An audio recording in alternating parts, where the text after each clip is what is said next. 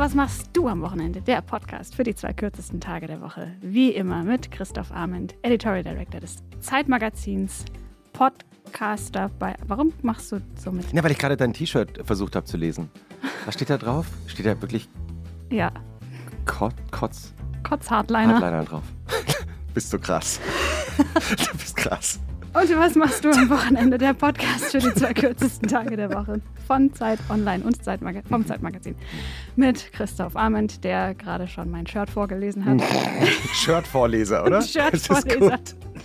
Bekannt aus Alles gesagt als Editorial Director des Zeitmagazins. Wie konfus kann eine Anmoderation sein? Und vom Newsletter Was für ein Tag. Es tut mir leid. Hallo Christoph. Und das war die Stimme von Hardliner Elona Hartmann, bekannt und berühmt aus Twitter, Instagram und vor in ihren vielen Festivalauftritten in diesem Sommer. Zwei. Und natürlich von diesem Podcast. Und was machst du am Wochenende? Diese Folge wird wie immer produziert von Pool Artists, heute wieder mit und von Charlotte Steinbach, die ähm, gerade schon das große Abenteuer hatte. Wir haben wieder eine Fliege im Studio. Ja, das ist immer das große Sommerabenteuer. Ja, aber wir haben jetzt alle Fenster aufgemacht. Jetzt macht Charlotte die Fenster wieder zu. Vielleicht ist die Fliege jetzt wieder raus. Ich möchte nochmal verweisen auf den Film Die Fliege von 1986. David Cronenberg. Unfassbar. Unsere Gästin heute ist Deutschlands bekannteste Modebloggerin und Influencerin und äh, überhaupt Modejournalistin, Buchautorin, Bucheinleserin. Ich weiß gar nicht, was sie sonst noch alles macht. Und äh, das Verrückte ist, ich habe mal nachgeschaut, wenn ich mich nicht verzählt habe, gibt's äh, This is Jane Wayne, den Modeblog seit 13 Jahren? Ja, das, also, nee, ich glaube zwölf Jahre. Zwölf. 2010 ist das Gründungsjahr, wenn ich nicht spinne. Herzlich willkommen, Nike van Dinter. Hallo, das Hallo. ist meine Stimme und ich habe heute noch nicht gekotzt. Nur fast vor Aufregung.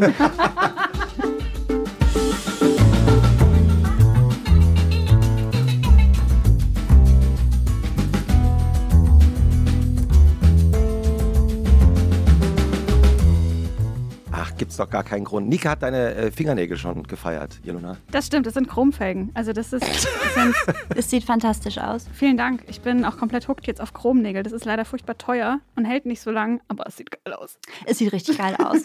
Also du hast auch diese Anmoderation mit deinen Chromnägeln. Ich dachte immer, ihr würdet das ablesen, aber tut ihr nicht. Nix. Nee, deswegen ihr verlaber ich mich auch. Na, ich verlaber mich auch einfach jedes einzelne Mal. Ich glaube, es gibt ungefähr in unseren, weiß ich nicht, 53 Podcast-Folgen drei Anmoderationen, die glatt und sendefähig sind. Nee, also ich bin beeindruckt. Und zwischendurch einfach immer komplett Mayhem. Ah, Nike äh, van Dinter hat sich vorbereitet. Es liegt ein Bücherstapel vor ihr, was immer gut ist. Und es liegt ein äh, Zettel vor ihr, handschriftlich, wahnsinnig schöne handschriftliche Hm. Notizen, ähm, die wir gleich im Laufe dieser nächsten Stunde durchgehen werden. Ja, ich es ist- sie streichelt jetzt gerade über Ich das streichle Blatt es, es Papier. ist ein bisschen die Handschrift meiner Verzweiflung auch, muss ich sagen. Ja?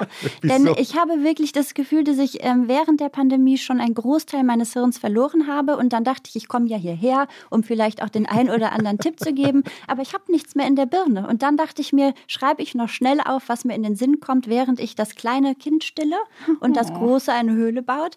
Und das ist dabei herausgekommen. Also ich kann dir jetzt schon mal bei dem Anblick sagen, du bist wesentlich besser vorbereitet als ich. Und das macht mir Mut. Das ist nur die halbe Menschen, Wahrheit. die Mut machen. Das nur ist halbe wirklich das, was denn- wir gerade brauchen. Denn, denn die Schriftstellerin hier im Raum hat wie immer beim Mondschein und Kerzenlicht ihre Lederkladde mit Füllfederhalter beschrieben, die von innen leuchtet und wird uns jetzt erzählen, wie das Wochenende von Nike van Dinter aussieht. Und dann werden wir anschließend darüber reden, dass das stimmt. Ich bin so gespannt. Ja, ich auch. Ilona. Es gibt in einem Lied der Band Muff Potter die Zeile Kopf oder Zahl, Arsch oder Bauch. Bei dieser Auswahl würde Nike van Dinter immer den Bauch wählen, weil Köpfe, Zahlen und Ärsche gibt es schon genug. Und außerdem ist jetzt Wochenende. Es findet also spitz formuliert eine Bauchdiktatur statt, was man durchaus auch so verstehen kann, dass da in Nikes Fall schon zwei Kinder rauskamen, die maßgeblich mitbestimmen, was passiert und wie viel Spaß dabei alle haben dürfen. Nickende Gästin. Auf ein langes Frühstück aber können sich alle einigen. Und weil das Private politisch ist, kommt es je nach Wetter unter Umständen zu einer Art zweitägigen Sitzblockade auf dem Sofa, die höchstens durch äußerst verlockende Außenangebote von Dritten aufgelöst werden kann. Leise lachende Gästin. Manchmal ist es aber zu gemütlich daheim und dann wird eben getan, was getan werden muss. Herumgelegen, bis die Sofaritzen mehr Mahlzeiten enthalten als der Kühlschrank. Ein klarer Bauchsieg im Hause von Dinter. Die restlichen Körperteile kommen dann am Montag wieder dazu. Also Ilona, bist du eins meiner Kinder? Vielleicht? I wish I was. Ich habe ganz treffend ähm, zu deinen Beobachtungen, obwohl du ja gar nicht dabei bist, die aber wirklich ähm, wahnsinnig ähm, treffsicher vorgetragen wurden, habe ich einen Artikel gelesen gestern, in dem es darum ging, dass Kinder eigentlich gar nicht so viel mitentscheiden sollten. Und ich habe mich wahnsinnig ertappt gefühlt. Es ging nämlich genau darum, ich mhm. denke, die Familie ist eine Demokratie, steht mhm. da, die Familie ist keine Demokratie. Mhm. Dann denke ich, ist doch schön, wenn alle mitbestimmen können. Der Artikel sagte, nein, das überfordert Kinder. Und dann ist mir mhm. ein Lichtlein aufgegangen. Ich dachte, aha, das ist der Fehler. Mhm. Das ist der Fehler. Deshalb kommen wir so selten wirklich einfach mal raus. Es dauert jedes Mal mindestens eine halbe Stunde, bis mhm. mal alle rausgekehrt wurden, weil draußen ist grundsätzlich doof. Wie alt sind deine Kinder? Das eine ist jetzt zwei Monate, mhm. acht Wochen. Und das andere wird Ende September acht Jahre alt. Okay, also da, da, da kann es auch ein bisschen dauern, finde ich. Da kann es auch dauern, aber ja. es hat schon vor dem Baby, ehrlich gesagt, gedauert. Man schiebt dann immer gerne alles auf den Säugling, aber so ist es nicht. Nein. Was machst du dann in dieser halben Stunde? Ähm, ich gehe eigentlich rum. Also das, ich finde das, äh, also erstaunlich ist, dass ich diejenige bin, die dann motzt und sagt, Leute, war es jemals blöd, wenn wir rausgegangen sind? Ich weiß, die Welt ist angsteinflößend, aber es ist doch wirklich immer toll.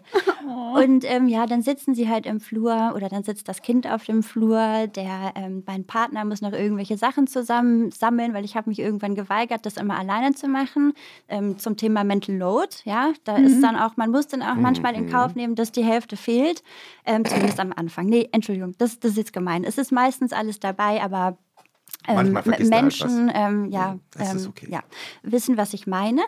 Ähm, und dann ähm, ist es oft so, dass mir dann aber auch noch was einfällt. Ich könnte mir dann zum Beispiel meine Augenbrauen nachziehen, weil ich mich ansonsten nicht schminke. Oder aber doch einen Zopf machen, weil mein Pony nervt, den ich mir andauernd schneide, obwohl ich gar keinen Pony haben will. Und dann bin ich wieder die Letzte.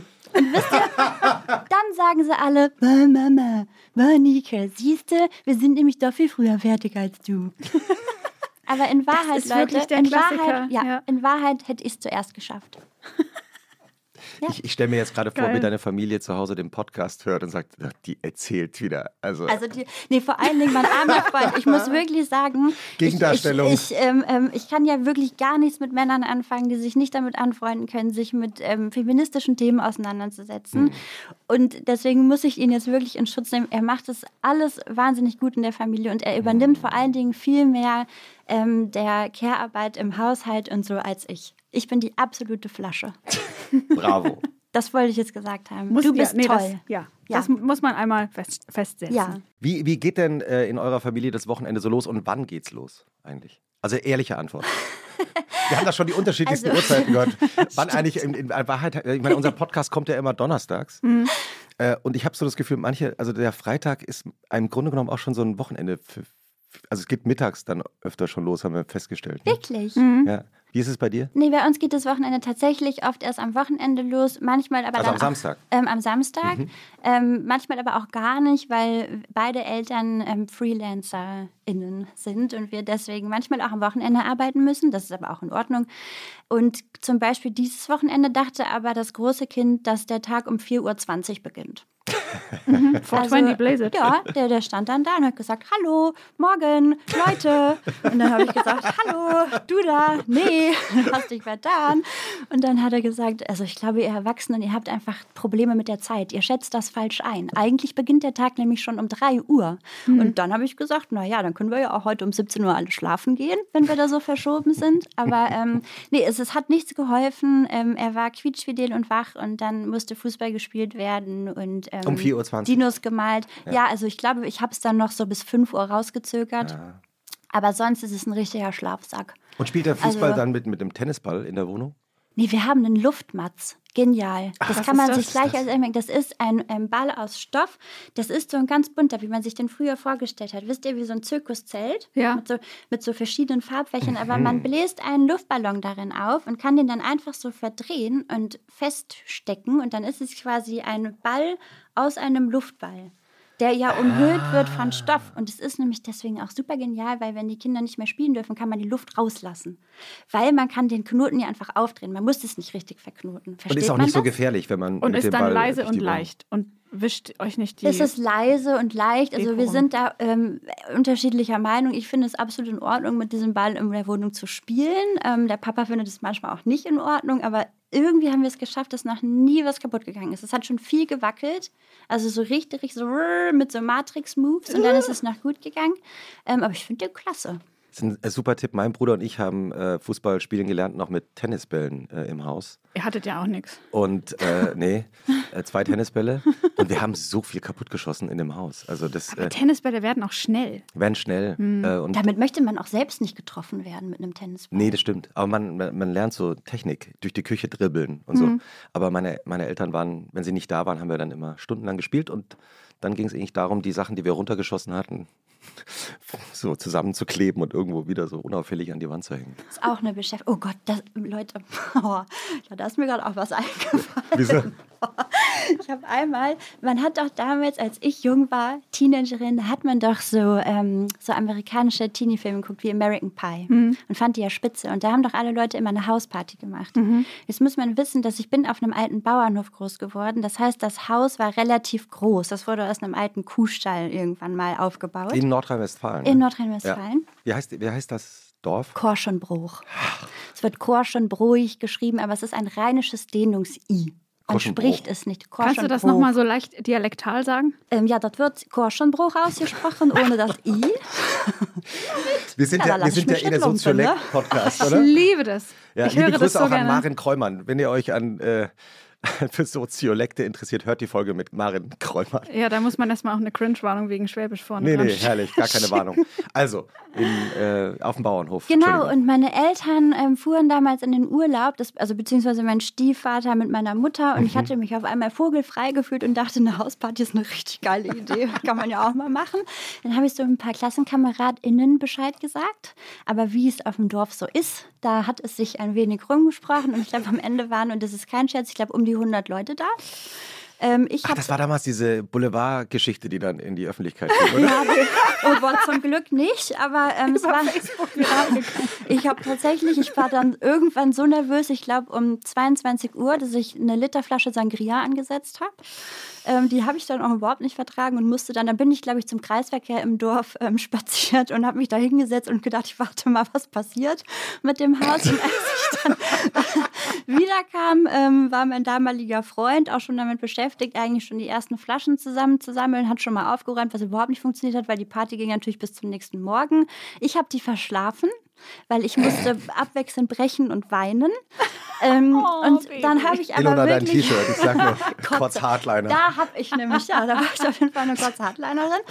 Und ähm, also ich hatte so ein schlechtes Gewissen und ich muss sagen, ich hatte die aller, allerbesten Freunde und Freundinnen, die man sich nur wünschen kann. Weil als ich dann aufgewacht bin am nächsten Tag, da stand wirklich einfach nur so eine, so eine Bier- und Schnapsflaschenstrecke so aufgebaut. So, So eine einmal so, ja genau, so eine Strecke von der Haustür einmal über den Hof bis raus. Pfandstraße. Die Pfandstraße stand da, Kenn um mal nicht. zu gucken, wie viel wir denn jetzt auch gesoffen hatten. Und dann kamen meine Eltern dann auch an dem Nachmittag wieder und dann war aber das Internet weg. Also es hat einfach überhaupt nichts mehr funktioniert im Haus und ich dachte die ganze Zeit, das kann doch nicht wahr sein, das kann doch nicht wahr sein. Ja, und dann ähm, stellte sich heraus, dass irgendjemand unseren Router, heißt es eigentlich noch Router heutzutage? ich glaub schon. Ja, Ich glaub schon. den Router geklaut hatte, vermeintlich. Und meine Eltern, wie kann das denn sein? Das sind doch alles nette Kinder. Ich habe erst mal gesagt, wir sind keine Kinder, wir sind Teenager.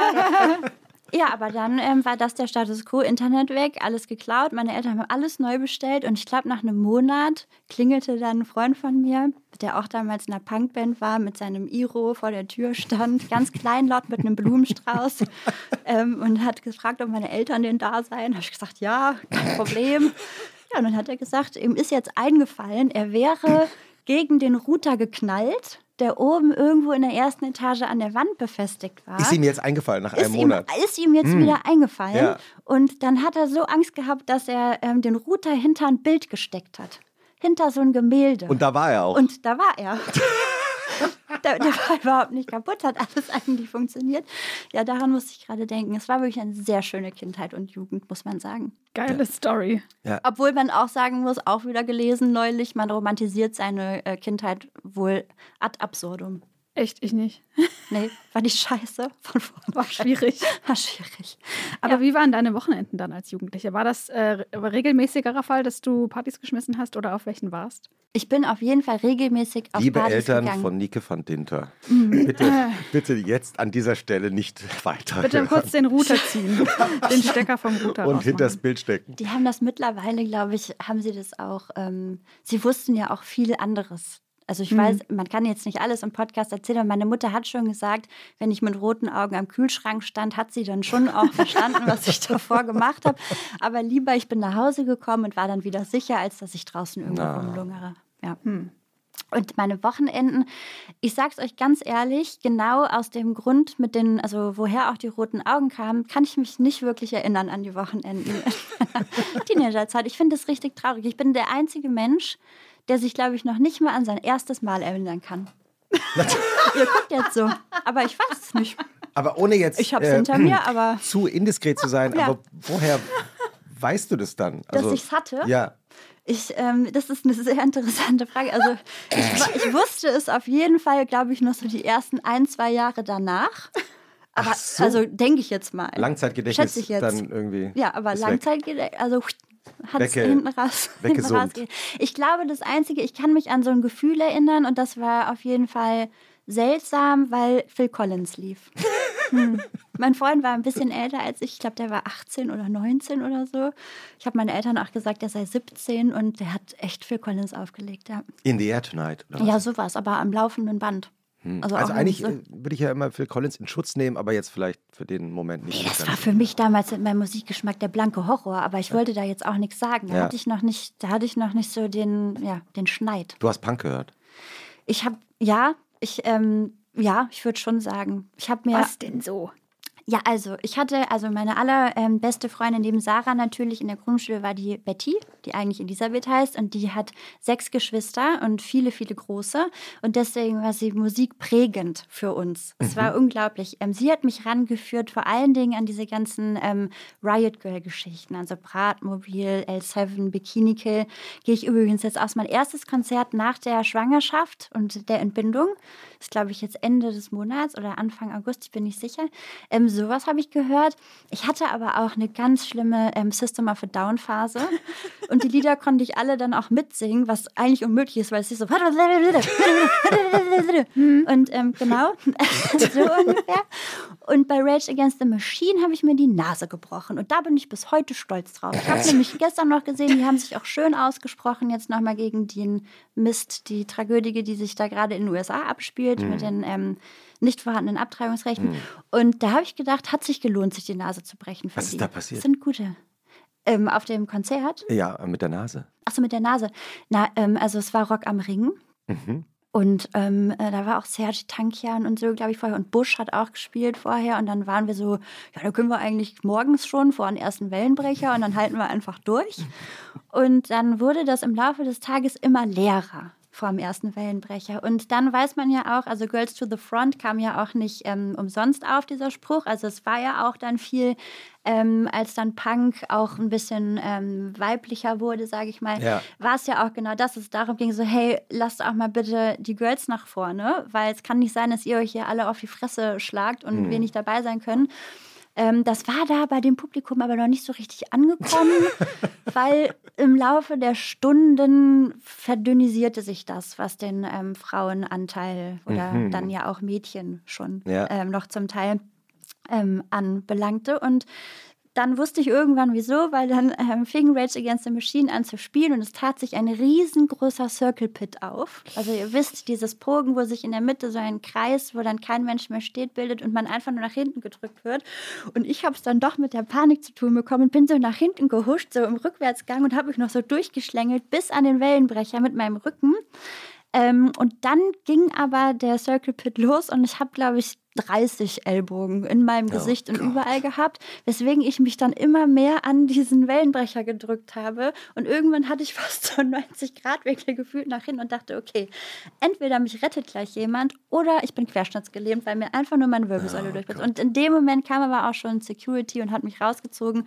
Den habe ich dann aber noch beschimpft, weil dass er mich jetzt rauszog, das wollte ich auch nicht. ich wusste, ich weiß auch nicht, was genau, was meine Wunschvorstellung war. Vielleicht einfach, dass es aufhört und ich ganz normal wieder nach vorne gehen kann und der Musik lauschen, ja. aber es hörte nicht auf und das Blut lief und man ist aber so unter Adrenalin, glaube ich, dass man das nicht so mhm. Es tat auch nicht weh. Tat wirklich nicht weh. Ich hab, Mir tut es jetzt noch weh. Also, ja, das war. Gesagt, das war ja, nee, ich, das Schlimmste war, dass ich ja. alle Freunde verloren hatte. Und die sind dann auch einfach nachher also dann so zum Mosch Zeltplatz, im, im ja, im Moschpit verloren, ja, nie wiedergefunden. Und dann war ich dann auch nachher so: Ihr habt mich allein gelassen, dass ich überhaupt zurückgefunden habe. Es war damals schon bekannt, dass ich keinen wahnsinnig ausgeprägten ähm, Orientierungssinn habe. Und deswegen war das anstrengend für mich, dieser Tag. Ich habe mal gehört, dass du dir auch bei einem Death Metal Konzert einen Tinnitus zugezogen hast. Ja, die, klein, die kleine Maus habe ich auch noch immer. Oh, scheiße. Ja, ist richtig scheiße. Aber das hat sich auch gelohnt, weil das war die Band von Igor, ähm, einem meiner Klassenkameraden. Die waren wirklich wahnsinnig gut und wahnsinnig laut. Und das war das erste Mal und das letzte Mal in meinem Leben, dass ich so laut Musik gehört habe, dass es wehtat. Es tat wirklich, ich hätte es mir, ich hätte es mir einfach denken können. Ich habe mm. grundsätzlich wenig Mitleid verdient in meinem Leben. Mm, liebe Kinder. Ja. Im Zweifelsfall ein bisschen Klopapier in den Ohren machen. Ja. Und Ohne Witz, diese angepassten, ja. diese angepassten Ohrstöpsel, das tut schon was. Das ist mhm. wirklich, es lohnt sich. Weil man ja. kann die Musik noch hören. Es ist nicht so, dass man denkt, man sei unter einer Glasglocke gefangen. Es ist wirklich, kauft mhm. euch das. Und Super. ja, im Zweifelsfall Busy, Handtuch, Papier, irgendwas. Ja, ja. irgendwas. Kurz oder rausgehen. geht, wenn's, geht, wenn's geht einfach. Geht. Wenn's, oder wenn es weh tut, mal kurz rausgehen. Ja. Weh, wehtun ist immer ein Zeichen dafür, mhm. dass man... Manche Clubs haben das auch an der, an der Bar, wenn man nach Oropax fragt. Dann haben ah, die ja? so eingepackte... Ah, ja? Einmal. Eingepacktes Klopapier? Eingepacktes Klopapier. Echter Lifehack. Echt, echt, echt. Wie geht euer Wochenende dann weiter? Also wenn du um 5 Uhr dann so langsam aufstehen musst? Na, ich muss ja jetzt ehrlich sein. Ich bin ja normalerweise sehr verwöhnt und dann fängt das eher so um neun an, dass wir so langsam aufstehen nach dem Kuscheln. Und dann sagen wir immer, um zehn sind wir draußen und frühstücken irgendwo. Meistens mhm. ist es dann zwölf. Ähm, oft gehe ich dann schon mal vorher eine Runde, um mir einen Kaffee zu holen und die Birne durchzupusten. Manchmal kommt jemand mit, manchmal nicht, ähm, je nachdem. Und ähm, dann frühstücken wir entweder drinnen und machen einen Brunch und bleiben da auch sehr lange sitzen und quatschen sehr lange. Ähm, wenn jetzt kein Ausflug geplant ist oder irgendwie sowas in die Richtung. Aber wir gehen jetzt mal von einem ganz normalen Tag aus. Ja. ja.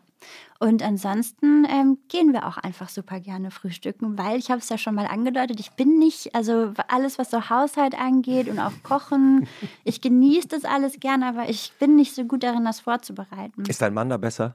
Der ist definitiv besser darin. Aber der ist auch nicht spitze darin. Und das ist das Problem. Wir sind nicht so gute Vorbilder. Was ist euer Frühstück? Dann wenn ihr äh, euer Lieblingsfrühstück? Dass du das jetzt sagst, also weil letzte Woche hatten wir, also kam eine Freundin zu Besuch, die kommt, ähm, also das ist einer der wenigen Menschen, die auch ohne Ankündigung ein- und ausgehen dürfen ähm, bei uns und die hat sich totgelacht, weil die gesagt hat, ihr seid die einzigen Menschen, ähm, die ich kenne, die einfach so weiße Brötchen essen, weiße Schrippen.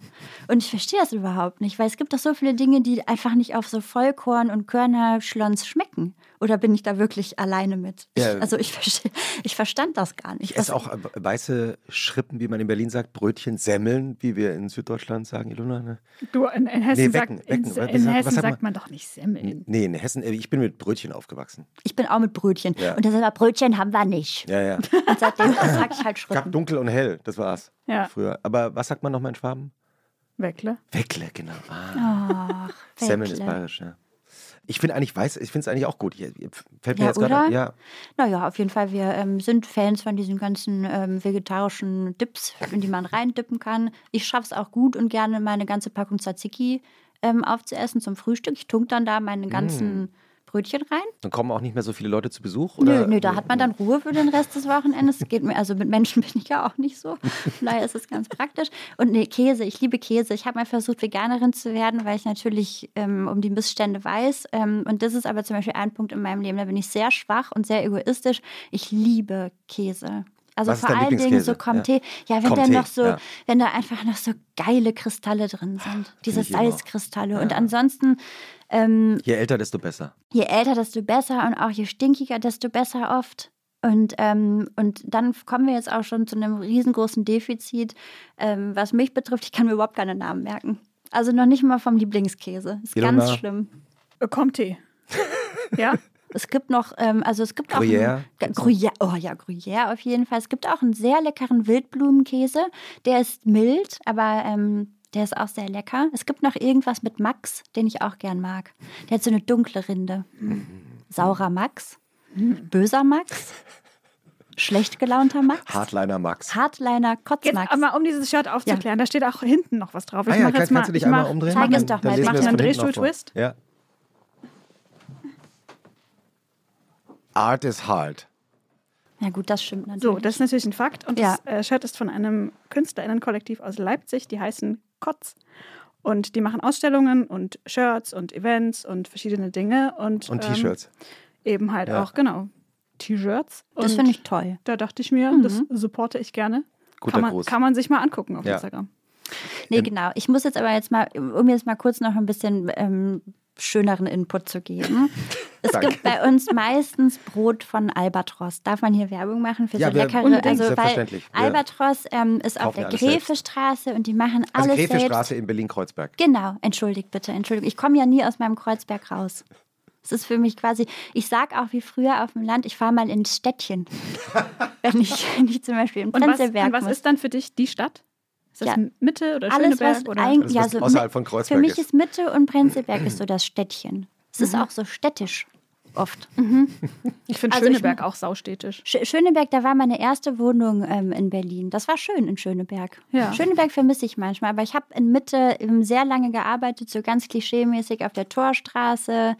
Ähm, genau, und auf der alten Schönhauser oder neuen. Seht ihr, das konnte ich mir jetzt schon wieder nicht merken. Und deswegen, ich mag Mitte, aber ich verbinde damit einfach nur Arbeit. Deswegen wohne ich lieber in Kreuzberg. Aber ich habe auch lange in Neukölln in der Nähe vom Hermannplatz gewohnt. Da ist ja nicht ganz so gemütlich. Aber in Kreuzberg ist es jetzt sehr gemütlich. Ne? Ach ja, findet ihr? Ach, ich finde, das sagen ja immer alle, dass es da nicht so gemütlich ist. Ich, ich empfinde doch das irgendwie, ich empfinde das als, ich in empfinde der das als, schon. ja. Also ich glaube, je älter man wird, desto mehr sieht man natürlich auch Daran ähm, liegt's. An Ungemütlichkeit da. Ja. Du meinst wahrscheinlich auch die diversen Matratzen oder Kühlschränke, die da am Straßenrand öfter mal rumstehen. Ja, ja, dein Gesicht sagt wieder alles, Christoph, na klar. Aber Ich lächle nur aber freundlich. so schlimm ist es nicht. Es gibt wirklich ganz Nein, schöne es ist- Ecken. ja. Da der Schillerkiez zum Beispiel, der ja gleich Ja, um die ist Ecke ist. Ja. Und man muss sagen, ich hatte gleich die Hasenheide nebenan. Und auch die Hasenheide, da brauchst du jetzt gar nicht wieder so gucken. Ich lächle Die ist weiterhin. wirklich schön. Da ist ein toller Spielplatz. Ähm, nee, das ist wirklich toll. Und man ist auch gleich am Columbia-Bad. Also es, es gibt schlimmere Spots. Ja, Hundewiesen, wenn ich. Ich hätte so gerne einen Dackel. Ah ja? Ja, Aber das boah. Geile an Hundewiesen finde ich ja, du kannst einfach nur hingehen, Hunde anglotzen und ja, dann das wieder stimmt. nach Hause gehen. Das stimmt. Warum ein Dackel? Ach, ich bin mit, mit Dackeln groß geworden. Meine Oh. Oma hatte immer einen Dackel, meine Mama hatte einen Dackel. Wie hießen die? Ja, also ähm, der letzte Dackel hieß Josephine Maria, aber wurde nur Fienchen genannt. Oh, das ist der perfekte Ey, Dackelname. manchmal, wenn ich über meine Familie erzähle, dann wundere ich mich auch nicht mehr. Eigentlich über gewisse Dinge. Meine Großeltern hatten auch einen Dackel, den habe ich sehr gemocht. Ja, der? Tito hieß der. Das ist ja exotisch. Ja, so ein, so ein braun, rotbraune, rot, was kann ich? Das war so ein Kurzhaar. schicker Dackel, ne? Also, weil ich bin eher so für Naja. diese Rauhaar, Rauhaar-Zwergdackel. So ein Mit den Wasti. grauen Augenbrauen und so, Ja. hm, so, ein, so ein bisschen Ja. so ein, wie sagt man, so rauer. Ja, ist ja auch ein rauer Dackel. Na, ich finde, die Nee, so Rauhaardackel die Rauhaardackel sind die bayerischen Dackel für mich. Und die Glatthaardackel sind die Hamburger Dackel für mich. Ah, Hm, das ist so- okay. das ich finde ist die so, glatten auch süß, aber die sind so ein bisschen etepetete. Genau. Ne? Du hast so viele Bücher dabei, äh, Niki. Deswegen dachte ich, äh, Soll ich jetzt mal ehrlich sein, Christoph? Ja. Ich habe gesagt, ich habe voll Angst, ja, weil ich habe wirklich, ich weiß nicht, ob ich so viel zu erzählen habe gerade, weil ich habe ja auch die Pandemie hinter mir und Ach ne, du, so, Nase so viele. Dinge. Her schlägst du dich ganz Und dann sagte. Christoph, du nimm zwei Bücher mit, das hilft immer. Ja, Und dann konnte ich mich natürlich wieder nicht, wie Elona weiß. dann konnte ich mich wieder nicht entscheiden und deswegen habe ich jetzt vier Bücher eingepackt. Perfekt. Und dann hatte ich erst überlegt, ah, lese ich die jetzt alle nochmal in der Woche durch, bevor ich hier hinkomme, weil da sind wir wieder bei dem Spatzenhirn. Ich kann mich eigentlich an nichts erinnern, was da drin steht, aber ich weiß, dass die mir alle ein Gefühl gegeben haben, das auf irgendeine Art und Weise relevant war oder ist bis heute. Und deswegen habe ich diese vier ausgesucht. Da machen wir doch jetzt die äh, Gefühlsbuch-Empfehlungsliste von Nike van Dinter. Welches Gefühl hat welches Buch bei dir ausgelöst? Trick Mirror von Gia Tolentino. Da bin ich tatsächlich auch sehr stolz, wenn ich das ansehe, weil da durfte ich mein erstes, wie nennt man es denn? Ich will immer Balb sagen, was heißt Blurb? Blurb. Ich durfte mein erstes Blurb schreiben. Das Zitat auf der Rückseite äh, eines Genau. Buchs. Wo Ähm, ich auch wirklich mich frage, warum hat man sich ausgerechnet in der Sprachenbranche für den Begriff Blurb Ich weiß es. Ich glaube, deswegen kann ich es mir auch so schlecht merken. Was soll Blurb. denn das? Ja, wenn man blurbt so hin. Das ist wie so Wissenschaftler, die diese versucht haben, diese Teilchen zu benennen, für die es noch keinen Namen gab. Und dann haben die gesagt, die heißen jetzt Quarks. Ja, aber es gibt doch manchmal so ähm, Wörter, die im Grunde genommen, und das ist im Amerikanischen eigentlich noch viel besser als im Deutschen, die im Grunde genommen so lautmalerisch eigentlich das sind, was sie sind. Ist halt ein Blurb. Ist halt jetzt nicht, wenn man jetzt sagen würde, das ist ein Quote, dann wäre es doch viel offizieller. Ein Blurb ist halt ein Blurb. In Deutschen, Im Deutschen gibt es das gar nicht so oft, finde ich. Hm, das stimmt. Mir hat mal ähm, eine Verlagsmanagerin, äh, als wir mal so eine Kalkulation für ein Magazin durchgegangen sind, ähm, saß die so vor mir und sagte dann, ja, das ist, das, das kostet dann so und so viel und das, ne, der Posten und so. Na gut, und das sind die EDA-Kosten. Und ich so, die EDA-Kosten? Was, was, wofür steht denn EDA? Naja, das sind die, die eh da sind. Ja. Aber ähm, okay, kommen wir zurück zu Trick Mirror. Nee, Trick Mirror, ich möchte aber jetzt so ehrlich sein, ich bin, mein Blurb ist auch gar nicht hinten drauf gekommen und das ist jetzt auch gar nicht die Ausgabe, weil das ist die englische Ausgabe, die ich ja lesen musste, um das Blurb für die deutsche Version zu schreiben. Wie dein, dein Blurb ist nicht Nee. draufgenommen? Die haben das nicht raufgenommen? was? Nee, die haben das reingenommen. Also weil draußen war dann nur so New York Times, Washington Post, vielleicht so. auch Zeit, wer weiß, Ja, ich, ich kann mich nicht mehr erinnern. Und innen drin waren dann ähm, Blurbs. Und da bin ich auch stolz, weil zum Beispiel Daniel Schreiber hat auch einen verfasst über dieses. Buch. Und den finde ich ja Und- wahnsinnig toll. Stimmt, toller Autor, toller Buchautor. Ja, Und welches Gefühl hat Trick Mirror in dir ausgelöst? Das hat mich an der Nase gepackt. Das hat ständig mit dem Finger auf mich gezeigt und gesagt, du, du, du. Warum? Es ist wirklich, es geht viel ähm, ums Internet natürlich, um die Zeit, in der wir aufwachsen. Und ähm, Gia Talentino schafft es wirklich über Ecstasy äh, zu schreiben oder ähm, eben über Social Media und dabei aber sehr, sehr geschickt vom Privaten ins Politische überzugehen. Und man sitzt wirklich da und denkt so, boah, ich bin so verkorkst. Das ist wirklich, also ja, ich bin absolut so. Ich bin genau die, die sich jetzt in Latte Macchiato kauft. Ich bin sie. Und ähm, das hilft wirklich sehr ähm, dabei, sich selbst zu reflektieren und vielleicht ähm, einiges auch anders zu machen in der Zukunft. Obwohl ich bin gar nicht so eine Internetpessimistin. Es geht auch nicht nur ums Internet. Aber ja, ich glaube, das könnte unsere Generation gut mal, wir können es alle mal gut lesen und überlegen, wo wir uns angesprochen fühlen und wo wir uns nicht angesprochen fühlen. Aber da sind auch viele Fakten drin, so Pizzagate und so. Also wirklich, ähm, das kann ich allen nur empfehlen. Okay. Und hast du danach dann auch wirklich was anders gemacht? Nach der Lektüre? Nee, das macht man eigentlich nicht. Also man macht es ja schon. Also man macht es, nein, das ist jetzt natürlich Quatsch. Ich finde, das hält, sowas hält ja oft so zwei, drei Wochen an. Hm. Ähm, und dann ist ja wirklich das, was man in der Therapie ja zum Beispiel auch lernt, ist ja das dann auch beizubehalten, das Gelernte. Und nicht wieder in alte Muster zu verfallen. Aber ich bin natürlich Königin darin, in alte Muster zu verfallen. weil ich dann auch einfach nicht mehr zur Therapie gehe zum Beispiel. Und, ähm, Liebe Grüße. ja, liebe Grüße an meine Therapeutin, die ich geghostet habe. Eine Freundin von mir geht da jetzt aber hin und dann habe ich mal gefragt, ob sie fragen kann, ob meine Therapeutin sauer auf mich ist. Sie hat gesagt, nee. Nee, sie kann nicht fragen oder nee, sie nicht steuern. nee, sie ist nicht sauer. ähm, Ist ja aber auch schlimm, wenn die Therapeutin sagen würde, ich bin total sauer. Ich bin so Gott, die soll nie wieder auftauchen hier. Aber ja, es war auch ein Fehler. Man kann mir nicht sagen, es war wirklich, wir waren wirklich weit vorangekommen und wir waren quasi schon vor dem Abschluss, glaube ich. Bilde ich mir ein, denke ich. Obwohl man ja auch nie aufhören muss damit. Nee, genau, ähm, Aber dann war es so, dass ähm, sie in den Urlaub fuhr und dann gesagt hat: So, ja, dann können wir ja einfach nach dem Urlaub sprechen. Du bist ja auch noch unterwegs, dann machen wir einen neuen Termin aus. Uh -uh. Das Nein, war's. nein, ganz schlimm. Da muss man mich am Schaffittchen packen. Da muss man gleich sagen: So, die nächste Stunde ist das so wie bei Arztterminen. Und das nächste Buch. Entschuldigung. Ähm, Auf keinen Fall, Entschuldigung. Ich möchte ähm, Things I Have Noticed von ähm, Noticed hm? ähm, von Sophia Hembeck. Ja, empfehlen. meine liebe Freundin Sophia. Oh, wirklich? Es Ja. ist eine Freundin von dir. Ja, Also, es- ich muss sagen, dass ich nicht selbst drauf gekommen bin, sondern ähm, Mia Latkovic Mhm. irgendwann mal auf ihrem Account davon erzählt hat. Und ich musste es mir sofort bestellen und bin einfach nur absolut begeistert. Ich finde es wahnsinnig toll. Ähm, ich finde, sie schafft es vor allen Dingen zu Beginn des Buches einen wieder so zurück in die Teenagerzeit zu holen, aber Mhm. ohne dabei so infantil zu sein. Man hat so dieses schöne Gefühl Mhm. vom Jungsein und diesen Schabernack wieder im Kopf, aber auch eben diesen ganzen Struggle, Mhm. bis man dann am Ende des Buches feststellt, dass man eigentlich immer noch den gleichen Struggle hat. Nur ein bisschen anders verpackt. Mhm. Ja. Ich finde es wahnsinnig Ja, schön. absolut fantastisch. Wirklich absolut fantastisch. Und sie schreibt ja auch einen fantastischen ähm, Newsletter, der Newsletter Genau. heißt. Und er hat das Buch auch, und das finde ich auch super stark, im Selbstverlag rausgebracht. Stimmt, das sollte erwähnt werden. Ja. ja. Und das dritte Buch. Das dritte Buch ist ähm, Werden Sie uns mit Flixbus deportieren von Meli Kiak. Unglaublich. Also ich habe gleichzeitig Rotz und Wasser geheult, aber auch Tränen gelacht. Ich finde niemanden fast sprachlich so galant und gewitzt wie sie, wie sie einfach uns Kartoffeln den Spiegel vorhält und sagt, ihr seid einfach nur richtige Bananen. Nee, Banane, das ist ja schon zu, das ist ja schon zu freundlich. Aber also ich finde, ich finde schon den Einstieg unglaublich. Da ist so eine Aufzählung. Ich weiß nicht, habt ihr das Buch gelesen? Ja, wir haben es sogar schon mal empfohlen. Ah ja. Deswegen, ähm, Aber willst du was Deswegen, nee, Doch, deswegen doch. seid ihr gerade so schön. Nein, ich Doch, finde doch, aber diese nein, gar nicht. Da, Im Gegenteil, also, lies doch gerne was vor. ich finde wirklich ähm, den Beginn, weil sie richtet sich quasi an das Publikum, an das ähm, lesende Publikum in dem Falle. Und ähm, es beginnt nämlich so. Sehr geehrtes Publikum, piekfeine Herrschaften, Junkies, Penner, Quartalstrockene, Bordsteinexzellenzen, Abitursörens und Hauptschulingos, mittleres Management-Manager, Matrosen, Muftis, Minister, auf den zweiten Bildungsweg gescheiterte, aus Versehen zur Welt gekommene, Wunsch, Lea, Lara, Laura, Larissas und andere In-vitro-Lieblinge, ZDF-Fernsehgarten graduierte, von den gesetzlichen Klassenlotterie abgezockte, Hartz-IV-Abonnenten, kranke Kiffer, kränkelnde Tankwarte, Bademeister und so weiter. Also wirklich, diese ganze Seite geht so weiter und ich denke einfach nur so, ich hätte ja schon für die erste Seite drei Jahre meines Lebens verbummeln müssen. Da kann doch keiner drauf kommen. Ja, ich, ich, Ähm, ich liebe die auch. Es ist wirklich, es ist wirklich unglaublich toll. Ähm, da steht auch drauf, es ist so eine Leck mich am Arschhafte Schreibe, die sie hat. Ähm, wahnsinnig gut. Geil. Wahnsinnig gut, Leute. Und das vierte Buch. Das vierte Buch ist Hitze von Raven Leilani.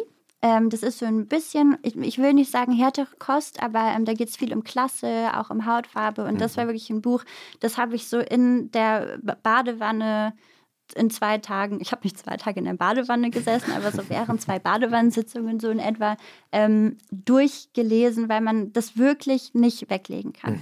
Man kann es nicht weglegen. Ähm, über den Inhalt, da habe ich euch ja eben schon gesagt, da weiß ich jetzt nicht mehr ganz so viel, aber lest es bitte. Und welches Gefühl hat es bei dir ausgelöst? Ähm, das hier hat mich tatsächlich auch, ähm, das hat auch ein kleines Schuldgefühl hinterlassen, weil man die ähm, Perspektive von, von schwarzen Menschen natürlich auch erklärt bekommt oder auch in dem Fall von einem schwarzen ähm, Kind, das adoptiert wurde und erstmal überhaupt gar keine anderen schwarzen Menschen kennt. Ähm, und man einfach da schon wieder sitzt und denkt, wie viel ich einfach nicht weiß über die Lebensrealitäten von anderen Menschen und wie wir durchs Leben gehen und dann denken so, ja, ich habe jetzt was gelesen, natürlich, also ich, ich, ich kenne mich ja auch aus und ähm, ich bin ja auch gar nicht rassistisch, was ja riesengroßer Quatsch ist, wie wir mittlerweile dank der großartigen Aufklärung von vielen AutorInnen wissen, dass wir alle rassistisch sozialisiert sind und deswegen natürlich auch rassistisch sind. Und genau den Punkt bekommt man in dem Buch nochmal wunderbar vor den Latz geknallt, zurecht. Du hast ja nicht nur Bücher mitgebracht, sondern, also ich, ich spreche es jetzt mal an, äh, sondern auch Wein. Genau. Ja. Also willst du was dazu sagen? Wollen wir den probieren? Weil der, die zwei Flaschen stehen Ich fände gut, wenn wir den einfach stehen lassen. Ja, als, als, äh, als, oder? So als Geste. Aber ich habe hier so einen Öffner. Soll ich? Wäre, wenn, könnte man auch Ja? sich überlegen, ob okay, man jetzt. pass auf, dann versuche ich mal. das Also es gibt, äh, Niki, du hast zwei Weine mitgebracht. Äh, zwei Ja, ich wusste Organ, nicht, also, trinkt ihr roten, trinkt ihr gelben? das ist ja, es ist Naturwein, er Naturwein, sieht ne? gelblich aus. Ja. Ähm, ich muss jetzt dazu sagen, dass ich gar nicht so viel Alkohol trinke. Ich mag eher anderes, also Ja. nee, nee, so, äh, Soll ich jetzt die Flasche äh, also aufmachen? oder wirklich. nicht? So meine ich das jetzt gar nicht, Ilona, ja. ähm, nee, ich habe jetzt auch einfach lange keinen Alkohol getrunken, weil ich ja schwanger war. ja. Und habe auch noch nicht wieder damit angefangen, aber ich fand das einfach, ich wollte euch was richtig Schönes mitbringen, das habe ich euch ja eben schon gesagt. Ich wollte mir richtig Gedanken machen und dazu bin ich nicht gekommen und deswegen habe ich euch Alkohol mitgebracht. Aber ich könnte mir auch nichts Besseres Ja, vorstellen. Nature's Das Calling toll. heißt ähm, Genau, und ähm, ich habe der Winzer, festgestellt, die Winzerinnen. ja, das sind aber, das ist, glaube ich, wenn ich das richtig verstanden habe, dann arbeiten die einfach mit ganz vielen jungen WinzerInnen zusammen. Ah, ja, genau. Hier ist nämlich, hier steht es auch drauf, abgefüllt vom Weingut Bergdoll in Landau. Mhm. In der Pfalz. Liebe Genau. Grüße. Und ähm, dann steht da jetzt zum Beispiel drauf, listen to nature and our winemakers. Und dann ist da eine Hotline angegeben. Ja, ah, wollen wir da mal anrufen eigentlich? Ne? Super Also ähm, ich mach mal, äh, äh, Ilona, du entscheidest. Was denn? Was ich Ähm. trinke Ja, oder wo ich anrufe? äh, beides. Ich muss was sagen. Bitte. Ich hasse Naturwein. Scheiße! Ich hasse Naturwein auf so vielen Ebenen, dass Wirklich? alle Leute, die mit mir befreundet sind, schon meinen Vortrag darüber. ist es jetzt beides haben. Naturwein? Ich werde den probieren. Also nee, ich bin ja Ich. Ne? es. ich hab werde den ja Gedanken probieren und gemacht. entweder habe ich danach noch mehr Material für meinen Rant. Schau mal, da hinten steht extra was Aber, antialkoholisch. aber es ist auch Natur. Natursaft. Ja, ja. ist Natursaft genauso Also- schlimm wie Naturwein? Das also ich weiß, ich will euch auch nicht zu nahe treten. Ich weiß, viele Leute mögen Naturwein. Ich mag, wenn ich Wein trinke, Ja. nehme ich. Naturwein sehr gerne. Alle Sorten von Weine, ehrlich gesagt. Aber Das sagst du jetzt nur, damit ich mich nicht schlecht fühle. nee, nee, nee, ich mag auch äh, Naturweine. Ich habe Organic Wines. so oft Organic Wines schon probiert und hatte das Gefühl, es schmeckt wie etwas, wo meine natürlichen Körperinstinkte sagen, Nein. it's bad. Das ist abgelaufen. Das ist so wie, du hast was im Kühlschrank stehen und riechst da so rein, ob das noch gut ist und deine Nase sagt, you shouldn't. Ich habe Das das, bei gesunden. Sachen, bei so Bowls zum Beispiel. Ja, aber da ist ja auch voll Ja. oft so irgendwas, Kann mein Körper nicht. irgendwas komisches, Mhm. so ein bisschen überfermentiertes. Ich glaube, so trust your gut. Ich mag deinen Rant, Ilona. Ich finde das Aber auch der jetzt, das war ja noch gar nichts. ich, soll ich jetzt trotzdem Ich die Flasche? Ich traue mich gar nicht, die Jetzt Flasche aufzumachen. es Mach doch sie mal mal. Welche und dann schauen wir mal, ob es wirklich so schlimm ist. Was, was meinst du, dunkel oder hell? Wel- Welcher ist der Petnat? Da kriegt man immer Durchfall davon, oder? Also Petnet ist der weiße und Petnet rot ist der rote. Also Ach so, äh, beides. Petnet oder Petnet. You choose. Ich bin willenlos. Okay, Nike, du Was würdest du jetzt trinken intuitiv? Ähm, rot. Okay. Und vielleicht ist der ja lecker, vielleicht schmeckt der ja auch gut, aber ich habe Du, zu wenn nicht, dann bringe ich den wieder zurück. Ja? Dann packe ich den gleich ein, schraube ich den Deckel wieder drauf. Hier ist gar kein Schraubdeckel. Also, vielleicht liegt es wirklich nur daran, dass ich noch nie den richtigen gefunden habe. Vielleicht ist, ich finde gut, dass du offen bist. Naja, das, ist, das Problem ist, ich habe das ja so prominent schon im Internet Trinke ich jetzt zum allerersten jetzt... Mal mit euch Alkohol. ah ja, Geil. Das kann ja was Echte werden. Premiere. Das kann ja was werden. so. Also ich habe mir diesen Naturweinhass schon so auf die Fahnen geschrieben, dass das jetzt verlogen wäre, wenn ich jetzt so tun würde, als wäre das mein Favorite Getränk. Aber du musst trotzdem versuchen, neutral zu bleiben vorher. Jetzt. Ja, ja. Du musst dich jetzt leveln, erden und so tun, als wäre es was Ich ganz rieche, Neues. ich rieche diesen Wein zum ersten Mal mit Ilonas Nase und bin plötzlich auch so. Aber jetzt probieren wir, oder? Der kommt mir jetzt Also- auch irgendwie sehr intensiv vor. Oh nein, es tut mir leid, aber irgendwie auch nicht. Get a grip, Leute, Cheers. trinkt normalen Wein. Hä, da ist halt Kohlensäure drin. Der ist, ähm, Was ist das? Das ist überhaupt gar kein Wein. Nee, Das ist kein Wein. der ist äh, recht. Ähm, Ilona, Ähm. wie schmeckt's dir denn? kennst du, wenn man so Flasche Traubensaft hat bei FreundInnen und man will so einen Gib Saft mir doch trinken mal die Flasche kurz. und dann sagen die so, ja, ich wir haben, wir haben ja noch einen? Traubensaft, aber der ist schon so zwei Wochen bei Zimmertemperatur rumgestanden. Oh No offense an die WinzerInnen, das ist bestimmt für eine kennende Zunge absolut hervorragender Wein. Aber Da ist es- es Leute, nee, jetzt sag mal bitte ganz ehrlich, bilde ich mir jetzt ein, dass da Kohlensäure Da ist drin Kohlensäure Mhm. drin. Aber war schon immer Kohlensäure in Wein? Ja, also in der Sorte ja. So viel weiß ich. Moment mal, habe Okay. ich vor meiner Schwangerschaft Wein mit Kohlensäure getrunken? Ja, du hast bestimmt auch mal einen gekühlten Rotwein getrunken und sowas. Kann jetzt mal bei dieser Nummer, da Ich steht nämlich auf dem. Etikett steht tatsächlich eine Nummer Also- drauf. Vielleicht eine Beschwerde-Hotline. Ja. Gott, ist das gemein. Leute, ich probiere jetzt. Ich finde ich finde ihn, also ich meine, wenn man Naturweine mag, dann sollten wir den empfehlen. Nee, Ja. ich finde den interessant. Ähm, Ja. Mir, mir ist er auch relativ herb. Aber ich rufe jetzt mal diese Nummer an, keine Ahnung. Noch doller kannst du deine Lippen nicht aufeinander pressen, Melola. Ich rufe euch mal die Nummer an. Hm. Man kann Nein, das, ich kann es, da 08 es ist ja nur meine persönliche 00 Meinung. Ich will damit gar nicht 20 irgendwelche 10. Du, das wird der gehaltvollste null. Podcast hier, den wir Weingüter aufgenommen haben. Das ist gar nicht Okay. in meinem Gleich Sinn. liegen alle Hacke unterm hier Tisch. Das Telefon an und laut. Okay. Mal sehen, was passiert. Ähm, nichts. Oder, warte mal. Jetzt sag mir nicht, es steht da einfach drauf und man kann es überhaupt nicht. Man kann sie nicht erreichen, diese Nummer. Na, ich finde, diese Zahlen von der Nummer sehen so ein bisschen aus wie. Meint ihr, das ist ein Witz, weil der Ja, heißt der- Nature's Calling und wir sind drauf reingefallen? Jetzt nochmal. Ja, der Gründung, Wir Ab rufen die Natur an. Apfelnummer oder sowas. Nee, aber das so ist? Marketing. Das wäre ja so ein hoher Frustrationsgrad, das traue ich denen nicht zu. Rufst du mal an? Man, vielleicht liegt's, also, vielleicht liegt's, äh, Vielleicht hast du, Ich ähm, jetzt? bist du im Flugmodus noch? Bin ich noch im Flugmodus? Gute Frage, nö. Ich gehe mal aus dem WLAN raus hier. Na, wenn ich jetzt anrufe, ist wahrscheinlich belegt. Wegen Christoph. Okay, 0, 800, 2, 1. Hast du das für den Effekt, hast du den Ton angestellt? Ja. Geil. Ach, ich dachte gerade, du bist einer von Der den Effekt Menschen, die den wirklich an. Nein, nie. Aber man, ich habe hier kein Netz. Das ist so lustig, ich habe hier im Studio kein Netz, deswegen geht's Guck nicht. mal, wie gemein wir sind. Wir Ah, hier. unterstellen denen schon so einen Prank. Jetzt, warte mal. Okay. Herzlich willkommen bei Nature's Calling. Dieser Anruf kostet Sie nichts. Für Naturgeräusche drücken Sie die 1. Für Erklärungen von unseren Winzern drücken Sie für Jonas Seckinger die 2 und für Hannes Bergdoll die 3. Für mehr Informationen und Bestellungen besuchen Sie unsere Website www.naturescalling.de. Ist ja. Ich drücke 1. Achtung. 1.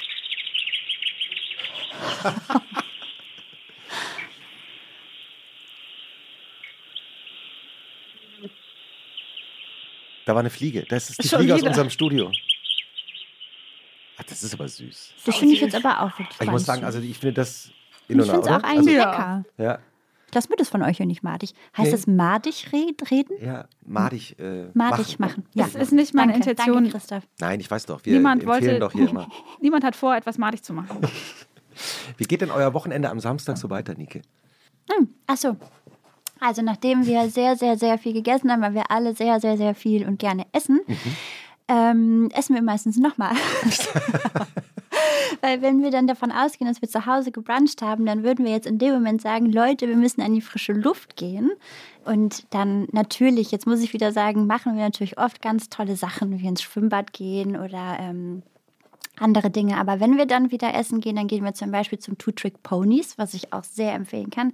Das aber mehr Richtung Südstern, Bergmann, Kiez. Da gibt es wahnsinnig leckeres Essen. Aber das ist noch nicht mal das, was mir wichtig ist. Denn es gibt vor allen Dingen wahnsinnig, wahnsinnig nette Menschen, ähm, die dort arbeiten. Der Besitzer, ich kann es gar nicht in Worte fassen. Ich habe gedacht, ich bin im Rheinland. nee, echt? Also sowas Freundliches, Nettes, Liebes. Ich würde da auch essen, wenn es total scheiße schmecken würde. Aber tut's nicht. Es ist köstlich. Es ist wirklich toll. Aber man fühlt sich einfach mal als Mensch angenommen. Ja. Es ist nicht so, kennt ihr, ich finde ich find nur oft ist es in Kreuzberg so, ähm, ich habe das häufig, dass ich mich gar nicht traue, irgendwo reinzugehen. So wie in Klamottenläden früher, wenn dann so super coole Menschen da drin standen, ähm, VerkäuferInnen. Und man dachte so, ja, nee, da gehe ich jetzt bestimmt nicht rein. Weil dann sprechen die mich an und dann muss ich ja irgendwas sagen. Das mach Hier störe das, ich. Das mache ich nicht, das mache ich nicht. Und so geht mir das oft auch Ja, ähm, in, bei, bei sowas in Kreuzberg. Und das finde ich toll. Also die sind natürlich auch mega cool. Aber ähm, die lassen es nicht so raushängen. Die packen Ja. das nicht so auf den Tisch. sondern Die sind einfach nett. Und die hatten eine gut. Zeit lang so einen geilen Erdnussbutter-Himbeerkeks. Ja. Wo ich so eine Sucht entwickelt habe. wo ich dann wirklich so sehr oft so mit angeklebtem Schnurrbart viermal die Woche. Hallo. Nee, ich war nicht gestern schon. Nee, das, ja, nochmal. Nee, total. Und grundsätzlich kann man sagen, dass wir so ähm, nicht Heimscheißer sind, sondern Kiezscheißer. Also wir sind einfach so, so gerne da bei uns im Kiez.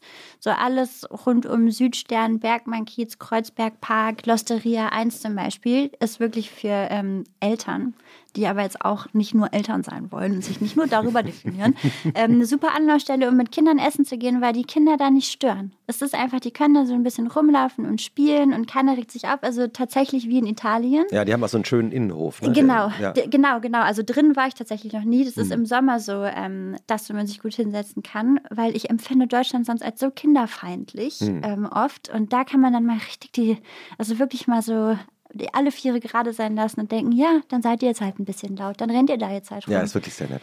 ähm, das finde ich wirklich super, super, super, super toll. Ilona, hast du auch einen Tipp dabei? Ja, ich habe äh, mich orientiert an dem, was du neulich mal eingeführt hast in der Folge mit Heiko und Roman Lochmann. Aha. Der immaterielle Tipp. Ah ja. Der ideelle Tipp. Ja. Mhm. Und Gut. zwar, das habe ich selber irgendwo gehört. Ich weiß leider nicht mehr wo. Ich würde gerne Credits geben, aber habe ich vergessen. Ähm, und zwar hat da jemand gesagt, einfach mal einer Person, die das nicht von einem erwartet, die mit der man vielleicht auch lange schon nichts mehr zu tun hatte, eine kleine Nachricht schreiben. Eine kleine SMS, eine Ah. kleine WhatsApp. Mal aufs Wochenende. Hey, hab an dich gedacht, hoffe, du bist äh, guter Dinge. Alles oh, das Liebe. ist aber toll. Das ist wirklich lieb. Und da würde ich jetzt zwar alle ZuhörerInnen und euch beide und unsere Produzentin Charlotte Mhm. Denkt mal drüber nach. Wer könnte Oh, da, wo könnte man nachher mal, wenn die Aufnahme oder die Folge zu Ende ist, Oh, das ist gut. kleine Message Ja. Mir, schicken? Ja, fallen mir Tragischerweise fallen mir das so viele ein. Ja, mir auch. Ich bin ja. wirklich Man ganz darf auch schlimm mehrere, mit glaube ich. Ja, ist wirklich schön. melden. Ja. Ach, ist ein richtig schöner Tipp. Ja, das Ja. ist toll, Ilona. Ja. Da geht mein Herz auf. Hm. Da fange ich jetzt gleich auch schon wieder an zu heulen. Ich heul so gerne. Das ist okay. Hier darf alles passieren. Stimmt, was hier schon alles passiert ist. Ach, super. Wisst ihr, wo man gut heulen kann? Wo denn? Das habe ich gestern festgestellt. Im ähm, Britzer Garten. Ich war gestern seit langem mal wieder im Britzer Garten. Ist Mhm. ja wahnsinnig unterschätzt. Man hat da eine Ruhe. Also am Wochenende wahrscheinlich auch. Es war jetzt aber ehrlich gesagt unter der Woche und eher schon etwas später am Nachmittag. Es war so schön. Man konnte riesengroße Fische streicheln. Und dann hast du geweint vor Glück? Ja, ich saß da wirklich auf so einem Steg und habe auf dieses Wasser geschaut und bin vorher durch, ähm, durch die ähm, Rosengärten gegangen und dann an so einem kleinen Schrebergarten da vorbei, wo tatsächlich ein alter Mann saß, der gerade Johannisbeeren gepflückt hat. Und der hat uns dann, ähm, beziehungsweise meinem älteren Sohn, Johannisbeeren geschenkt. Und, und ich musste, also da musste ich mich ganz, ganz, ganz arg zusammenreißen, weil mich das so an meinen Opa Edmund erinnert hat. Weil der hatte, ähm, der war super toll. Und wie gesagt, ich bin ja, meine Mutter war super früh alleinerziehend und dann sind wir auf den Hof meiner Großeltern gezogen, in den Kuhstall. Der dann so Umgebaut leicht wurde. umgebaut wurde Ja. für uns, so ein bisschen wie die Villa Kunterbund, so klein und süß. Und das war, ähm, meine Mutter war halt immer berufstätig, Vollzeit. Mhm. Und deswegen bin ich viel bei meinen Großeltern aufgewachsen. Und das war ein Highlight, einfach die Johannisbeeren zu pflücken. Und dann gab es am Wochenende immer Pfannkuchen mit Johannisbeeren mit extra viel Zucker, weil die ja doch sehr sauer sind. Ja, Schön. war ich, schön. Ich habe auch eine Empfehlung dabei. Heute mal kein Buch, Ilona. Ich wollte dich überraschen. Ich bin entrüstet. Ja, ich habe es mir schon gedacht. Mhm. Äh, ich habe einen Film dabei, also im Kopf dabei, weil wir in der Folge mit äh, Maren Kräumann Ja. Mhm. äh, über Elvis geredet haben und auch über den äh, neuen Film, den wir alle zu dem Zeitpunkt noch nicht gesehen hatten.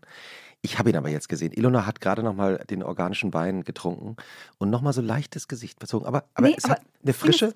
Nee, der hat, also der hat, das ist alles. Das ist, ist wirklich, das ist jetzt nicht so, okay, Wein schmeckt wie Wein, sondern es ist erst sehr Traube, also normaler Ja. Traubensaft Ich trinke auch noch mal einen Schluck. und so ein bisschen so sehr reif und süß. Und dann kommt so das Wei alkoholische, weinige. Mhm. Und dann am Ende kommt diese relativ scharfe Säure. Ja, Säure und kickt so ein, am Ende. Ne? So ein Mhm. leichter, so eine, sorry, so ein Gär-Flavor. Also jetzt, wo du sagst, es, nee, ich sag's nicht. Nee, Also- vergiss es. Macht weiter. Ähm, Oh nein. Aber das war, ich meine, das ist jetzt mein Versuch einer neutralen Beschreibung von wie das für mich schmeckt. ja. Und wenn man genau das mag, ist ja auch schön. Hervorragend. Es ist auch wichtig zu sagen, was man nicht mag. Ja. Weil ich hatte meinen Freund, da habe ich dann irgendwann mal gesagt, "Mm, das ist aber lecker. Und dann hat er mir das immer gemacht. Was war das? Ja, das war irgendwas mit eingelegten Zwiebeln drauf. Und äh, uh, so Essig, macht, legt man diesen Essig ein oder oh so? ja, gibt's ja. Horror. Ja. Ja. Nehmen wir nicht in die Shownotes. Zurück zu Nee. Elvis. Äh, ja, ich habe jetzt endlich den Film gesehen. Und wie war der? Äh, Und also ich muss sagen, also Medien sind ja ganz toll. Zeitungen sind toll, äh, Online-Seiten sind toll, Magazine sind toll. Aber ich habe vorher so viele äh, so schlecht gelaunte Kritiken gelesen, also dass ich wirklich dachte, der Film ist nix. Bis ein Freund zu mir sagte, er war gerade drin und er war hin und weg. Und daraufhin bin ich auch reingegangen am Oh. Sonntag. Und der Film ist geradezu sensationell.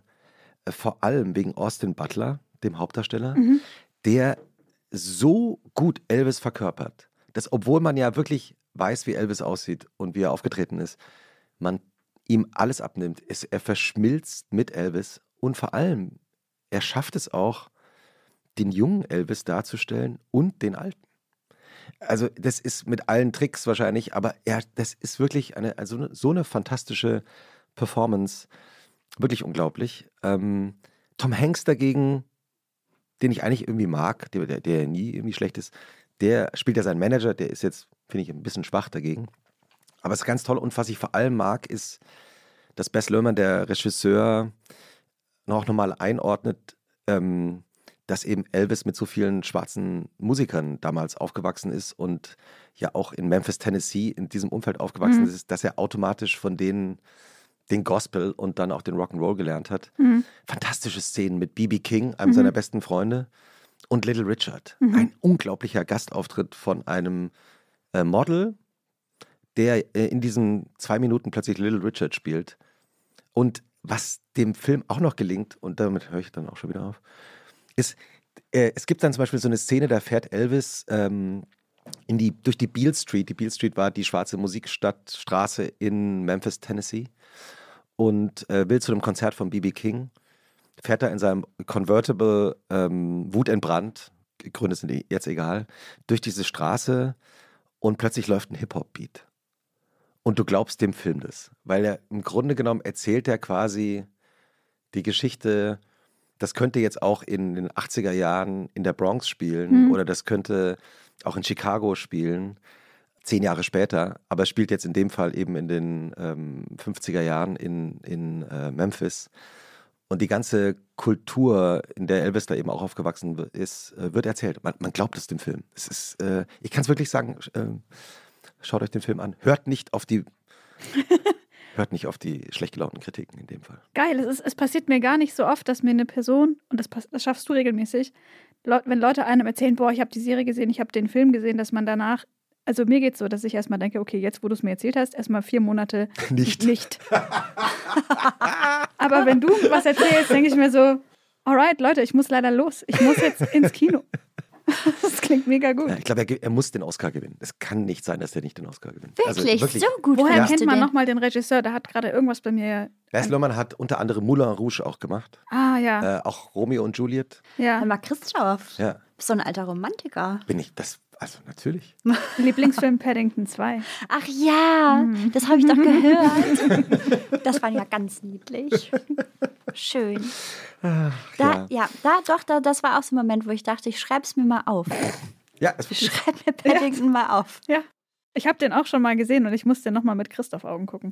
Ich habe das jetzt auch gerade bei diesem äh, Paddington 2, Sissy-Film. nicht Paddington 1. Ach so. Paddington 1 ist okay, Paddington 2, ich Okay. nur einmal nur noch Das ist sagen. aber doch auch außer. Also normalerweise sind ja immer die ersten Teile. Die, Eben, deswegen sage ich es ja. Der Paddington 2 ist der bessere. Darf ich dich da fragen, als Filmexperte, ob du diesen Sissy-Film schon gesehen hast? Nein. Wie heißt der Corsage? Nee, mit? Vicky Krebs habe ich noch nicht gesehen. Nein? Äh, kann ich nichts zu sagen. Ich habe noch mal eine Frage zu deiner Vergangenheit, Nika. So, also du mhm. hast gesagt, du bist auf dem Dorf aufgewachsen und du hat, warst befreundet mit Leuten in Death Metal Bands. Du hast dich mit der Riot Girl Szene identifiziert. Wann und wie kam dann dein Schwenk zu, ich will irgendwie Journalismus, Mode, ich will in die große Stadt? Also wie ist das zusammengeflossen? Ich glaube, in die große Stadt wollte ich schon immer, relativ schnell. Ich kann jetzt gar nicht mehr so genau sagen, warum, weil ich gehöre ja wirklich nicht zu den Leuten, die es da blöd fanden. Ich, Mhm. ich, ich habe sogar jahrelang gesagt, dass meine Abi-Zeit, also die Oberstufenzeit, fast die schönste meines Lebens war. Das ist natürlich jetzt Gott sei Dank nicht mehr so. Ich habe jetzt auch schon schönere Sachen erlebt, aber lange, lange war es so. Ähm, und ich glaube, ich hatte einfach, ähm, ich hatte ein beschissenes Abi und Abi-Note? wollte äh, 3,1 und wollte aber eigentlich Medizin studieren, weil ich war immer sehr, sehr gut in der Schule und dann ist es irgendwann ähm, aus verschiedenen Gründen so ein bisschen ähm, runtergebrettert Die roten den, Augen, ne? in den letzten zwei Jahren. und dann hatte ich irgendwann gar keinen Bock mehr. Und ich hatte aber einen sehr, sehr netten Mathelehrer, der irgendwann gesagt hat, Nike, weißt du, ich merke, du gibst dir so viel Mühe und ich weiß, du zeigst auch dauernd auf, aber die anderen hier im Kurs, die haben Mathe schriftlich noch am Abi. Ich schlag dir vor, wenn du nicht mehr kommst, dann kriegst du eine 3 auf dem Zeugnis. Ja, dann bin ich nicht mehr gekommen Ja, und habe die anderen in Ruhe gelassen. nicht. Nee, Ja, aber der war Solidarität. super und es waren auch wirklich nur die letzten Wochen und es Okay. ging ja darum, ich hatte ja eine mündliche Supernote, weil ich habe ja dauernd aufgezeigt. Aber warum? Äh, weil die, die Frage von, von Ilona so, ja, ich genau. eigentlich gut. Ähm, und dann war es aber so, dass ich ja mir irgendwas aussuchen musste, was ich jetzt mit meinem Leben anfange, wenn ich dann jetzt nicht Ärztin werde. Hm. Und dann habe ich einfach so, ich glaube, im Internet ergoogelt, was es gibt in der Nähe. Und das war dann die Akademie für Mode und Design in Düsseldorf. Ich hatte damals auch noch eine Beziehung. Ich war fünf Jahre mit meinem ersten Freund zusammen. Da war ich dann auch so, da gehe ich nicht weg. Den großen Fehler, den so viele machen. Und dann ähm, bin ich da einfach angenommen worden. Man musste eine ähm, Mappe anfertigen. Da waren verschiedene Fotografieaufgaben, Textaufgaben. Man sollte eine Reportage schreiben. Habe ich eine Reportage über eine Kammerjägerin geschrieben, die ich begleitet habe. Also so Sachen, wo ich mich heutzutage frage, wieso wurde ich denn eigentlich angenommen? Klassisches Modethema. Ähm, genau, ganz klassisches Modethema. Und da sind wir auch schon beim Knackpunkt. Ich hatte überhaupt gar keine Ahnung, was das bedeutet, Mode. Für mich war Mode wirklich so, es gab Teddyboys, es gab, also es gab eben diese ganzen Subkulturen. Ne, es gab diese ganzen Szenen und die hatten ja auch Codes und es gab die Mods und es gab Tralala. Und das war für mich Mode. Mode war für mich überhaupt nicht. Ich lese das heutzutage immer, wenn Leute sagen, ja, ich habe, ähm, ich bin in dem kleinen Dorf aufgewachsen, habe ich mir schon mit sechs Jahren das Vogue-Abo bestellt und meine Mutter hat dann immer genäht und ich habe zugesehen und ich denke immer so, nee, nee, also wirklich überhaupt nicht. Und dann saß ich da auf einmal in der Uni und habe auch äh, echt gedacht, ich habe mich richtig krass vertan. Ich hatte mhm. keine Ahnung, ich hatte keinen Bock. Ich hatte aber einen wahnsinnig tollen ähm, Dozenten in Literatur, der mich hat viele, viele freie Texte und gesellschaftliche Texte schreiben lassen. Auch man muss irgendwann als Zwischenprüfung in dem Studium ähm, ein eigenes Magazin erstellen und ich musste kein Modemagazin machen, sondern durfte ein gesellschaftskritisches mhm. ähm, Magazin schreiben mit ähm, einer Kommilitonin und Freundin zusammen. Und das hat mich super gefreut. Und ich glaube, dass das so ein bisschen meine Begeisterung ist dann gewachsen, eigentlich so mit dem Kleiden. Also ich weiß nicht, mir macht einfach Anziehen Spaß, mhm. ganz platt gesagt. Und ähm, ich konnte das dann irgendwie verbinden, als ich nach Berlin gekommen bin. Ich habe ja damals angefangen und habe in einem ganz kleinen Büro mit David Fischer von Heiß Nobiety gesessen. Da war der, glaube ich, hatte der noch einen Praktikanten und vielleicht noch einen Fotografen da. Der und mehr war das nicht. Vor kurzem ähm, sehr reich geworden ist, weil er seine Firma an Zalando verkauft hat. Mhm. Ich glaube nicht, dass ich glaube, David Fischer ist nicht erst vor kurzem reich geworden und auch ähm, wirklich verdient, weil der absolut fleißig war. Und ich habe keine Ahnung bis heute, wie er das angestellt hat. Ähm, und daraus ist ja dann auch This is Jane Wayne, also unser Blog entstanden, dass wir dann da saßen nach dem Studium. Ähm, meine Eltern haben gesagt, so ist uns egal, dass du erst 22 bist und schon fertig, aber du kriegst ab jetzt keinen Cent Geld mehr.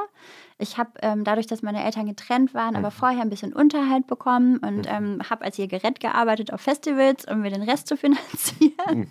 und gekellnert. Und dann war es so, okay, krass, diese Welt, ähm, ich komme zwar aus einem Akademikerhaushalt und ähm, all das, aber durch die Konstellationen und verschiedene Dinge in meinem Leben ist es so, dass ich keinen Zugriff auf irgendein Geld habe. Mhm. Also kann ich es mir einfach nicht leisten, mhm. jetzt bei der Vogue oder wo auch immer ein unbezahltes Praktikum zu machen. Mhm. Und damals war es noch nicht so, dass man auf jeden Fall Geld bekommen musste. Da waren alle so, ja, also wenn du bei uns was machen willst, dann ähm, ne, schön. Und dann habe ich gesagt, okay, Leute, ähm, ich habe zu dem Zeitpunkt, das hieß Art School Wets, schon die Redaktionsleitung gemacht. Und dann hätte ich da anfangen können. Dann habe ich aber gesagt, nee, also das ist jetzt Quatsch. Das ist, ähm, das ist super männlich konnotiert. Ich, ich gründe mein eigenes Magazin. Und so ist es überhaupt gekommen, dass dann, glaube ich, dieses Magazin auch eben nicht nur ein Modeblog war, sondern eben auch viel von gesellschaftlichen Themen immer durchzogen ist auch bis heute noch. Und guter Modejournalismus reflektiert ja immer die Gesellschaft und die Zeit. Mit. Genau, ja, sowieso. Total. Und ich habe das damals aufgesogen. Also das war ja damals, als ich, da habe ich auch gerade angefangen zu studieren, das war meine Bibel, das war the hottest shit. Das hast du Ilona, mir vorhin gar nicht geglaubt. Nein, ich, ich kann dir das auch wirklich glauben, weil das ist ja, wenn man da selbst hintersetzt und man muss ja wirklich sagen, in dieser Anfangszeit oder die ersten, sag ich mal, vier, fünf Jahre, das war einfach sieben Tage am Stück durchschreiben, ohne Pause und oder durchrecherchieren, zu Events gehen, sich irgendwie einen Namen machen, weil wir hatten ja keine Kontakte, niemand kannte uns. Und wenn du mir jetzt mhm. erzählst, dass ihr ein paar hundert Kilometer weit weg saßt und das wirklich konsumiert habt und gelesen habt, was wir geschrieben haben, dann ist das für mich mhm. bis heute unfassbar. Es ist ja immer noch, wenn ich jetzt irgendwas mhm. schreibe und mir jemand sagt, hey, ich habe ähm, Basilikum-Menschen gelesen oder was auch immer. das hat mir gefallen. Da habe ich so krass, ja, es sind echte Menschen, die da hinter den Klicks stecken. Ilona, wir haben doch immer eine Frage zum Schluss. So ist es. Sind wir schon am Ende? Hm, das, kann, das, kann man, das, kann, man, so sagen. Ach Leute. Charlotte, Charlotte äh, winkt schon streng. Ich habe doch noch gar nichts gesagt. du musst mal wiederkommen. Ja. Liebe Immer Nike, gern. Immer gern. Was findest du persönlich schlimmer auszuhalten? Den Sonntagnachmittag oder den Montagmorgen? Den Montagmorgen. Hm. Warum? Ich bin da so ganz Klischee. Ich liebe Wochenende. Selbst wenn es kein Wochenende war und Montage mhm. haben mir andere Menschen versaut. Ich glaube, das ist das Narrativ des Montags. Mhm. Ähm, macht mich fertig. Ich denke dann schon gleich, oh Gott, es ist ja Montag. Ja, der Montag deswegen, hat echt schlechte PR so. Ja, aber ich habe deswegen ähm, ähm, die Taktik, einfach früher aufzustehen als alle anderen am Montag. Das ist kein Scherz. Also ich liebe es, früher auf zu sein, weil wenn ich, wenn man um 7 Uhr zum Beispiel in Berlin anfängt ähm, zu tippen oder E-Mail zu schreiben, dann hat man gar keinen Druck, weil man weiß, vor elf oder so antwortet eh keiner. Und dann ist es so ein bisschen, dann ist so ein bisschen der, der Druck raus. Puh. Nike van Dinter im Wochenend-Podcast mit äh, Wein, Büchern und einer Hotline, bei der man sich die Natur umsonst anhören kann. So schön. Vielen Dank für den schönen Besuch und schönes Wochenende. Danke, dass du da warst. Danke, ihr Schnurzels. oh Gott, ey. Ich bin so eine richtige Kursenamen-Mutti. Tschö. Tschüss. Tschüss. Tschüss.